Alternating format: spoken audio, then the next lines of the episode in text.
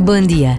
Numa conversa entre amigos surgiu a expressão vidas duplas para falar de tantos casos que se conhecem, sobre pessoas que não assumem de forma clara e transparente o que são, aquilo em que acreditam, o que vivem.